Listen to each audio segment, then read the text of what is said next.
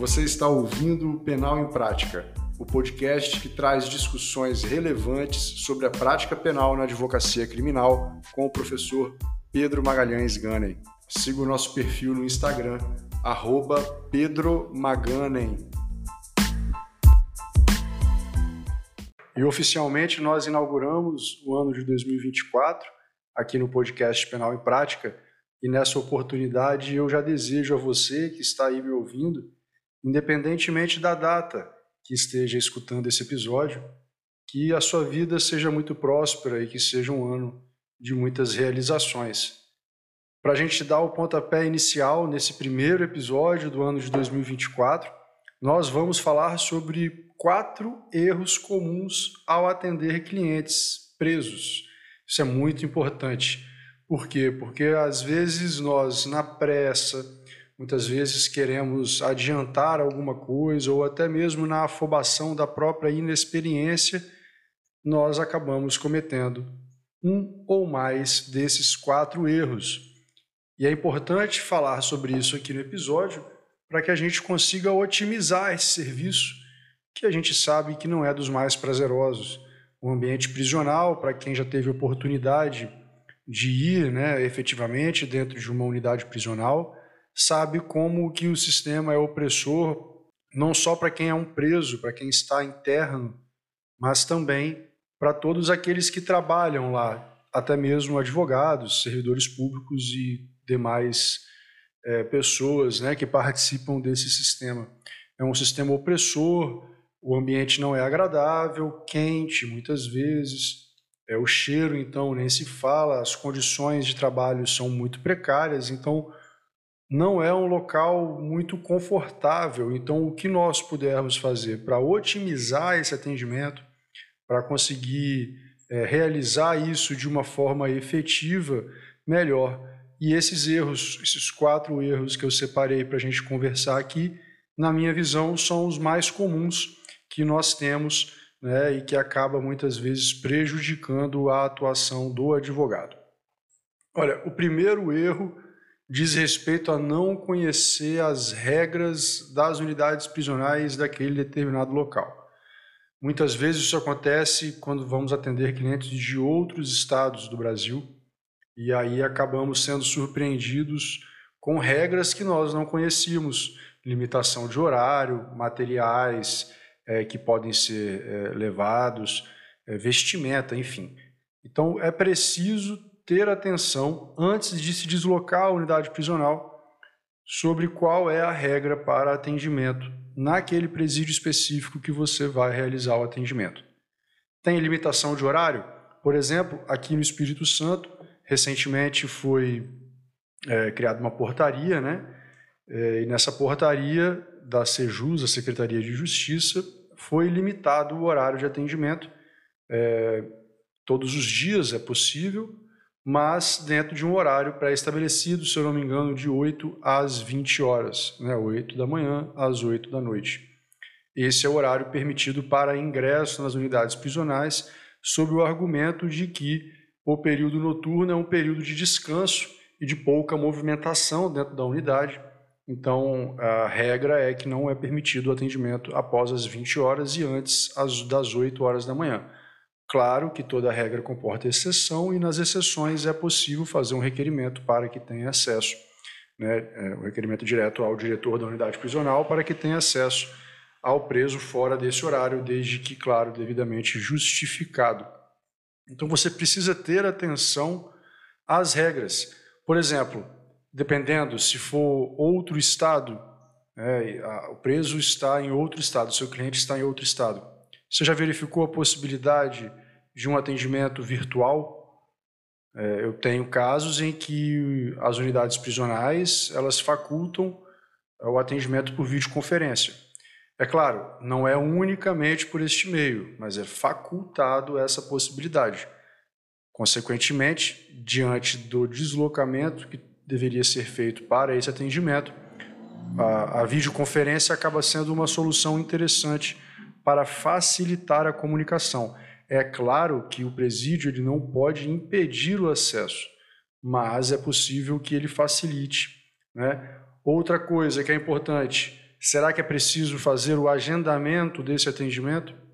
É claro que se nós formos olhar por questão de prerrogativas e estatuto da OAB e tudo mais, nós veremos que é possível o atendimento a qualquer hora.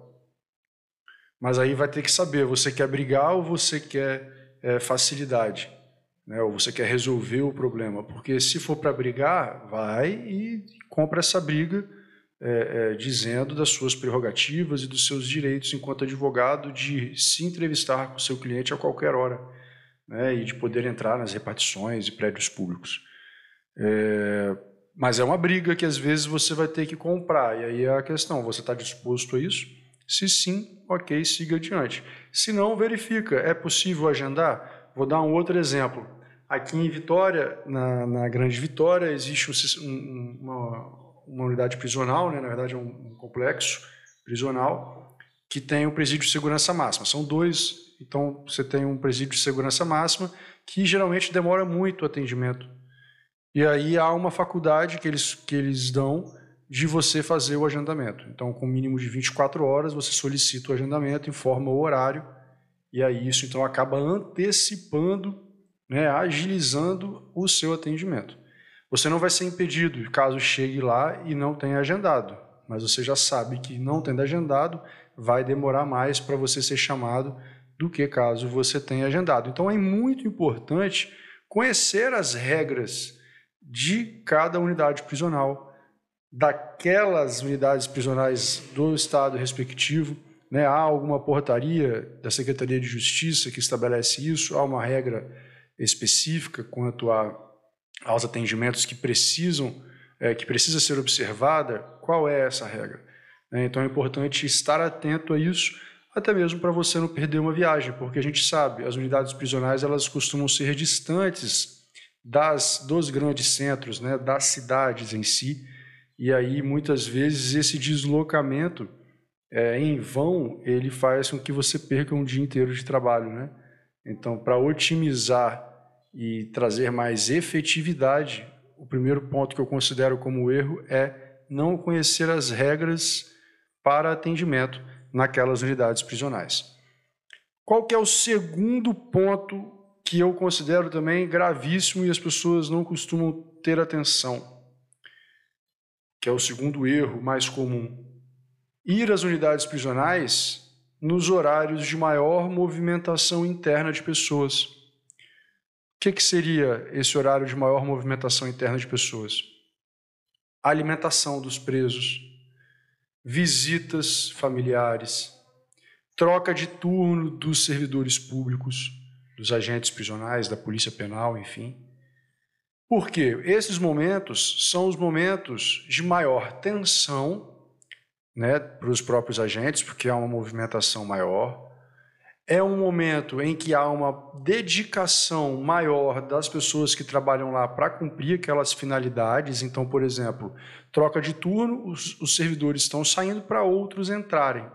Né? Então, você vai ter uma dificuldade aí para conseguir ser atendido, porque se o, você foi atendido pelo turno anterior, a pessoa que está pegando o turno novo vai ter que te, te te atender sem muitas vezes saber o que está acontecendo, ou você vai ter que esperar mais.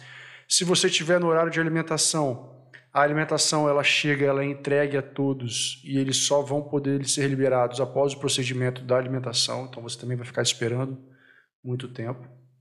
E no horário de visita, porque esse é o horário mais é, de maior atenção dos agentes e de maior tensão dos agentes, porque é quando pessoas é, vêm de fora da unidade, da rua, e entram e saem da unidade. Então, tem questão de revista, de identificação, é, de movimentação interna. Tudo isso faz com que a sua, estad, a sua ida até lá, neste momento, seja, é, tumultu, seja tumultuada, né? que tumultue esse procedimento e, consequentemente, você acabe sendo deixado de lado para ser atendido ou para ter o seu pedido é, processado após a visita. Então você acaba também perdendo muito tempo ao ir nas unidades prisionais nos horários de visita.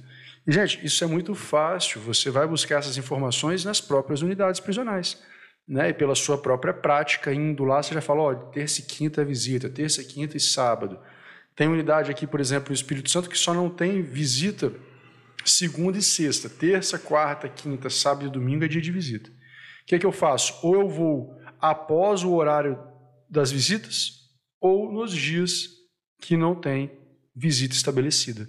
Né? Não é dia de visita. Por quê? Porque aí você acaba tendo um atendimento prioritário né? e exclusivo, quase, do que ter que ficar lá dividindo a atenção do policial penal com todos os familiares que vão à visita. Então, se você imagina numa unidade prisional que tenha 600, 700, 800, mil pessoas, quantos, quantas visitas por dia temos?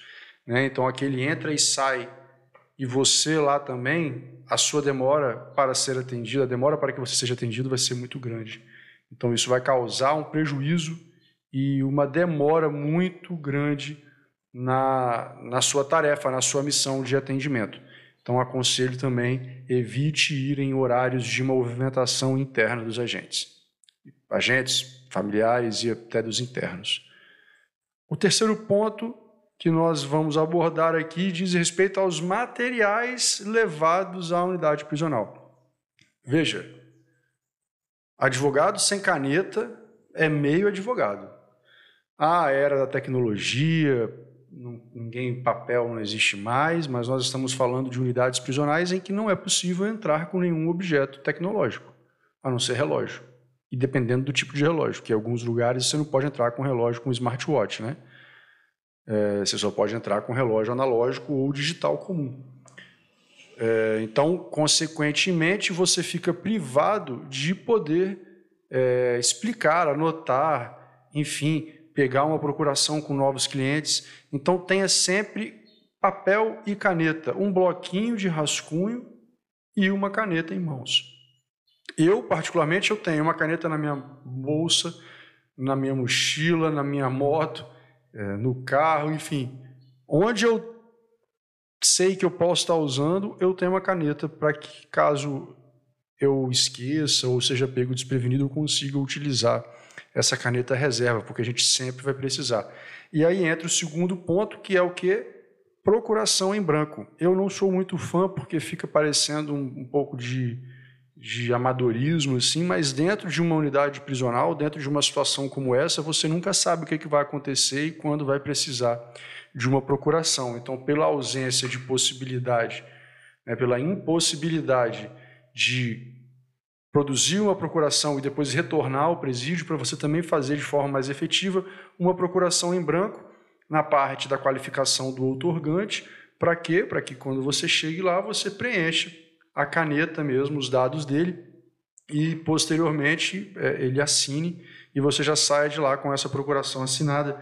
Isso facilita muito porque nós sabemos como é dinâmica essa questão dentro de uma unidade prisional. Às vezes há indicações que ocorrem dentro da unidade, ou às vezes você é, se vê dentro de uma situação em que é, precisa efetivamente se deslocar de emergência. Então, o que, que eu faço? Dentro da minha bolsa, eu tenho uma pasta com alguns documentos em branco. Tenho procuração, eu tenho renúncia caso né, eu também precise já pegar uma renúncia, porque em alguns casos eu já pego a procuração com o termo de ciência da renúncia sem a data, e aí eu dato ela caso venha precisar futuramente, é, para que a gente possa é, trabalhar em qualquer lugar e em qualquer necessidade. E além da, da procuração em branco e do termo de renúncia em branco, eu também tenho sempre uma petição que é endereçada a, a alguma autoridade, que pode ser aí no caso, é, de, geralmente é para delegado, tá? Se a gente for demandado de urgência para ir uma delegacia atuar, atuar, por exemplo, numa prisão em flagrante ou num cumprimento de mandado de prisão e queira ter acesso ao, à investigação, ao, aos documentos que já foram produzidos, as provas já produzidas, é importante ter essa petição em branco para que você consiga ter acesso é, e faça esse protocolo imediatamente do que ter que conseguir um computador ou uma internet ou uma impressora, porque nós sabemos que em muitos lugares ainda é, tudo isso ainda é, é, é, físico, né? não é digital ainda. Então, consequentemente, exige que você tenha esses documentos em papel né, para que seja protocolizado. É claro, a tecnologia e a tendência é que tudo se dê de forma online, inclusive esses protocolos. Mas enquanto nós não tivermos isso de uma forma plena e estabelecida em todos os lugares, é preciso tomar precauções e ter esses modelos já pré-estabelecidos e definidos e impressos para caso seja necessário utilizá-los. Né? Então, tenha atenção, você precisa ter um kit básico de atuação. Mas, novamente, você precisa conhecer a regra do local para saber qual material você pode entrar. Porque às vezes você está levando alguma coisa que não é possível ser né, de, de, se levar lá para dentro. Então, você precisa ter atenção e, e, saber quais são os materiais. Mas, via de regra, papel e caneta, você nunca vai ser impedido de entrar com isso. Você pode levar o processo também e tudo mais. Né? Mas é preciso ter muita atenção para você não ser pego desprevenido e acabar deixando de, de obter um cliente ou de aproveitar aquela ida naquele momento para resolver todos os seus problemas. Porque acaba que muitas vezes você vai ter que voltar ao local para poder conseguir é, cumprir a missão, já que da última vez você não estava equipado com os materiais necessários para realizar o atendimento de forma plena e eficaz. E o último e talvez mais importante erro dos advogados nos atendimentos aos clientes presos seja aquele de não ter o cuidado devido com as mensagens e informações que entram e saem das unidades prisionais. Muitas vezes na inocência, muitas vezes com medo de perder o cliente, ou não compreendendo exatamente qual é o teor exato daquela mensagem, daquela informação, algumas coisas acabam entrando e outras acabam saindo de dentro dos presídios. Você leva uma informação da rua para dentro do presídio e outra e você traz do presídio informações para a rua. Só que é preciso ter muito cuidado porque você pode acabar sendo corréu. Pode ser que o teor daquela mensagem seja criminosa, mesmo que às vezes você não tenha percebido. Pode ser que a conversa seja em código, pode ser que, ou mesmo seja até expressa, explícita. E aí você, sendo o, o interlocutor, você na verdade sendo o intermediário entre o presídio e a rua, ou a rua e o presídio, você se torna também responsável, nem que como partícipe do crime que pode ter sido cometido. E nós sabemos que os advogados, eles cada vez mais têm sido investigados por recados que são é, é, levados até unidades prisionais, prisionais e trazidos dela, como o tráfico de drogas, associação para o tráfico e até mesmo o homicídio. Porque muitas vezes você leva uma informação é, do presídio para a rua e essa informação é para matar alguém. E aí se descobre que foi você que levou essa informação e você vira é, corréu num processo de homicídio. Então é gravíssimo, você tem que ter muita atenção e filtro para que não consiga é, ser para que não consigam te levar para esse caminho, que é do advogado de recado. Uma coisa, é claro, você enquanto advogado dele, da pessoa, você tem uma comunicação com ele, com a família. Mas uma coisa que eu sempre digo é: enquanto ele tiver visita familiar sendo realizada, eu não tenho nenhuma necessidade de levar informação alguma para a família, a não ser que seja urgência, doença, é, enfim, alguma coisa do tipo que necessite essa comunicação urgente. Fora isso, tudo que ele quiser falar, ele vai falar direto para o familiar dele. É claro que quando nós estamos diante de um cliente que não tem visita, muito provavelmente ele não deve ter família ou uma família distante né? mas acontece algumas vezes dele ter família e a família não conseguir visitá-lo. Nesse caso, algumas questões pessoais, né? de saudade, esposa, filho, né? a gente acaba, infelizmente, passando essas informações porque diz respeito à vida daquela pessoa que está ali sem comunicação nenhuma com o mundo externo. Mas ainda assim é muito perigoso, porque a gente não sabe qual é o real teor daquela mensagem, o que, que ela significa na prática. Então a gente tem que tomar muito cuidado, porque a gente se torna responsável pela informação que chega aqui fora. Se a informação que nós trouxemos levou à prática de um crime, e nós sabíamos que essa informação levaria à prática desse crime, nós nos tornamos responsáveis por esse crime também. né? e aí acaba prejudicando uma vida inteira. E aí eu quero saber de você. Deixa aí no comentário qual é o erro mais comum que você considera é, que pode ser praticado por advogados dentro de uma unidade prisional, para que a gente possa, com isso, ter uma dinâmica maior e uma interação, interação maior entre a gente, certo? Então, é, o objetivo nosso nesse primeiro episódio era trazer esses quatro pontos. Resumindo, o primeiro deles tem atenção com as regras do local da unidade prisional, como vestimenta, horário de atendimento, forma de atendimento presencial ou não, necessidade de agendamento ou não. É, também tem a questão relacionada aos materiais que você vai é, utilizar. É, na verdade, o segundo que nós abordamos é o horário, né, evitar os horários de maior movimentação interna, como troca de turno dos agentes, como alimentação dos internos, visitas, horários de visita dos familiares. Terceiro ponto abordado disse respeito ao fato de termos os materiais necessários para um atendimento eficaz, né? o básico é papel e caneta, mas não podemos esquecer também de uma procuração em branco, de um termo de renúncia em branco, para que, se caso necessário, seja utilizado. E, por fim, o nosso quarto e maior erro é aquele que diz respeito ao conteúdo das informações que você leva da rua para o presídio e traz do presídio para a rua, porque você pode se tornar responsável por aquilo que acontece das informações que você repassou. Muito obrigado pela sua atenção e que nós tenhamos um 2024 de muita prosperidade. Espero você durante todo esse ano.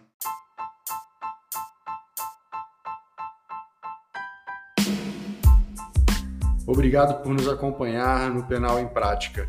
Se você gostou deste episódio, não deixe de conferir os outros já gravados. Um grande abraço.